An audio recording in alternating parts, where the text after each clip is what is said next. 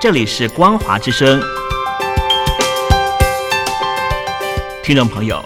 从现在开始，请您一起来关心最近发生的新闻事件。欢迎收听《光华随身听》。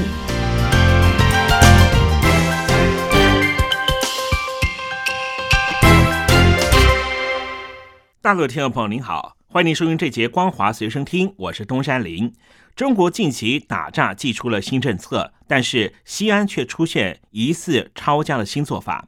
西安市的公安局长安分局最近贴出公告，指出对于非法滞留在海外的涉及诈骗嫌疑人，寄出了最后通牒，要求这些人必须在九月十号前透过正常管道回到中国。如果逾期没有到案，将对嫌犯及他的直系三代家属进行惩罚。想要在中国入党、参军，甚至考取公职的时候，都会从严审查。长安分局还表示。不光是如此，还会冻结户籍、终止身份证、驾照这一些户籍业务和业务办理。针对于账户和通讯方面，也将会联络电信公司，将手机门号暂停；联络银行，将名下的银行卡非临柜功能全部冻结。针对于政府政策方面，所有补贴一律终止，就包含了社会保障福利和国家救助保障。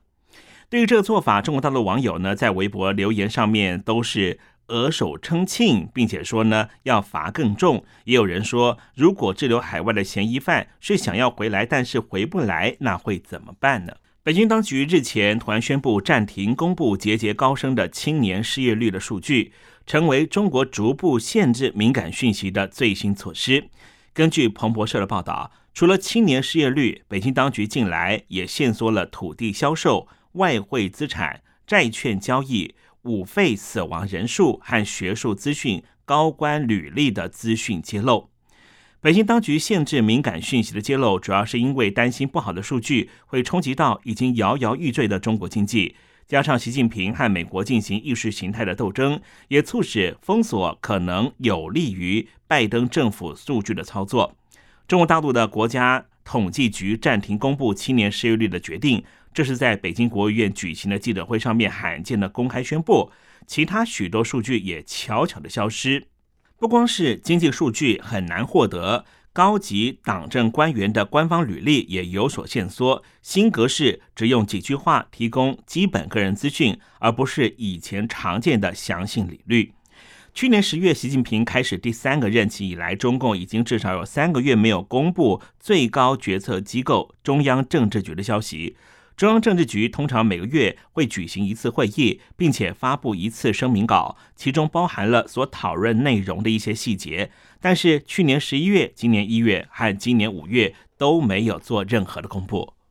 继续呢，关注的是中国大陆的人口红利可能已经无力去推升中国的经济了，因为根据中国人口与发展研究中心日前发布的一篇论文指出。二零二二年，中国的总和生育率下降到一点零九，有史以来的历史新低纪录。在全世界的人口过亿的国家之中，中国居于最低的生育水平，也引起了中国大陆网友热烈讨论。但现在呢，你前往中国大陆的微博搜寻相关的关键字，只会显示这个话题已经被封锁。消息曝光引起外界关注，有网友直呼：计划生育都还没完成的事情，大哥啊，你这几年就已经做到了。所指的大哥就是习近平。兵役台收了一个最新的消息，据说在云南学校的退休干部组成了敢死队，想要颠覆中共政权。稍微休息一下，马上告诉您新闻详情。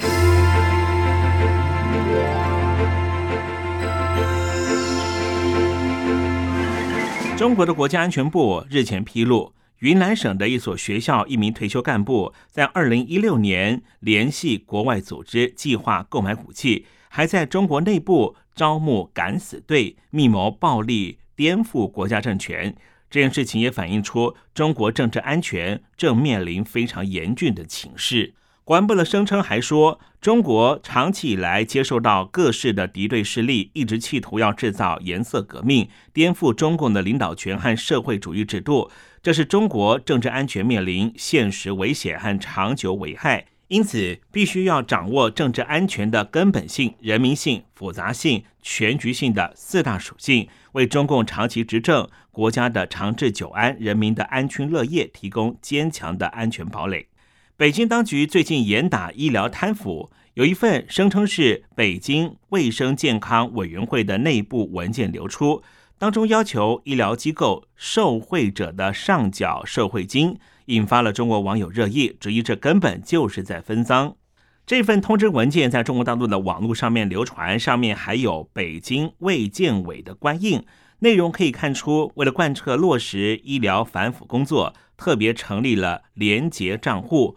美国、日本、韩国的领袖会议将会在十八号在美国召开，三国的外长在十六号的晚间先进行了一次会面，一致同意这是三国。重要的历史会面机会，日本的外务省的首长就是林方正，以及美国国务卿布林肯和韩国的外交部部长朴正，今天先进行视讯会议。在会谈一开始，林方正首先就美国夏威夷州的毛伊岛的野火导致重大灾情，向美国人民和美国政府表达尤金的慰问之意，希望灾区能够早日重建。三国外长都说，八月十八号将举行的三国峰会将是三国合作的重要时刻。美国、日本、韩国的峰会将会由美国总统拜登主办，将会在美国华府近郊的大卫营举行。日本首相岸田文雄和南韩总统尹锡悦都会出席。菲律宾发布了六年的国家安全政策文件，把中国武力侵犯台湾引发的台湾海峡军事冲突风险视为重大忧虑。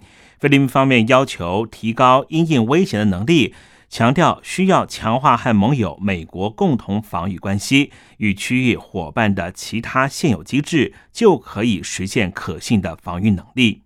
把焦点转往中国的经济状态。碧桂园控股是中国最大、早前最稳定的房地产开发商之一，但是因为没有能够偿还债务，现在面临违约风险。公司坦诚低估了市场低迷的情况，现在面临着从一九九二年成立以来最大的挑战。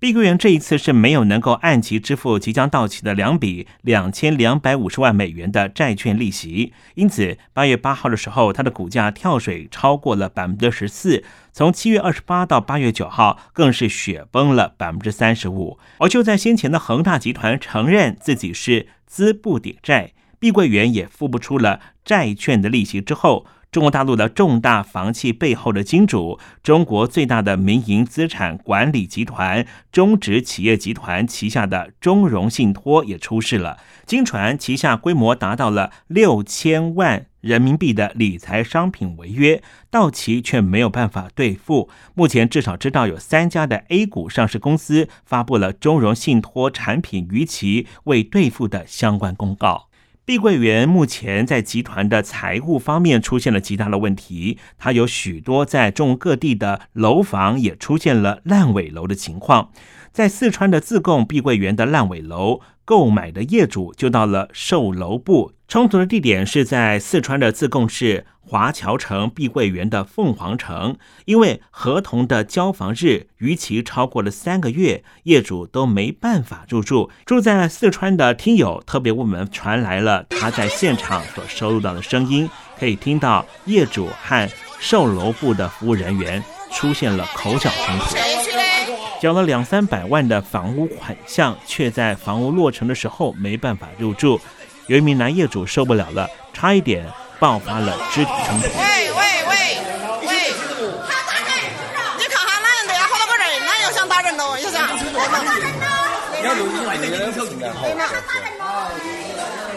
这自贡市的华侨村的凤凰园发生了烂尾楼事件，业主特别发出了通知说：“我们没有要上访，也没有要聚众闹事。”只是渴望透过这种方式，能够让政府相关机关了解实际状况，尽快解决碧桂园凤凰城的相关问题。以上新闻由东山林编辑播报，感谢您的收听。